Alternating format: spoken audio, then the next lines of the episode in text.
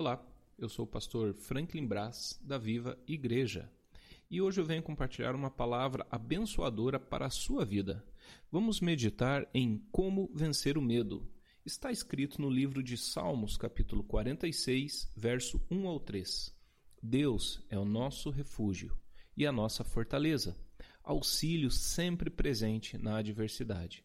Por isso, não temeremos Ainda que a terra trema e os montes afundem no coração do mar, ainda que estrondem as suas águas turbulentas e os montes sejam sacudidos pela sua fúria.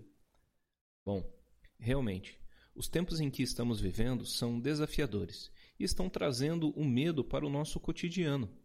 Muitos estão sofrendo nas mais diversas áreas, mas eu tenho aprendido que, mesmo em tempos de crise, podemos crescer em alguma área das nossas vidas. Na verdade, se existe algo de bom a se retirar de tudo quanto temos passado, são as lições que poderemos carregar por toda a nossa vida. Quando você estiver enfrentando o medo, lembre-se das palavras poderosas do texto que acabamos de ler. Tenha em mente e reforce a sua fé e a sua confiança que o seu Deus é poderoso o suficiente para livrar você e sua casa de toda ação do mal. Faça do Senhor o seu refúgio a sua fortaleza e o socorro bem presente em todos os momentos de angústia e adversidade. Creia nessas palavras e você vencerá todo o medo.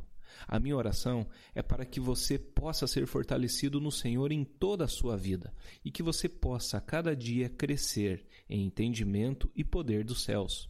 Que a palavra do Senhor vá e produza na sua vida o resultado para o qual ela está sendo enviada. Um grande abraço e que todos estejam com Deus.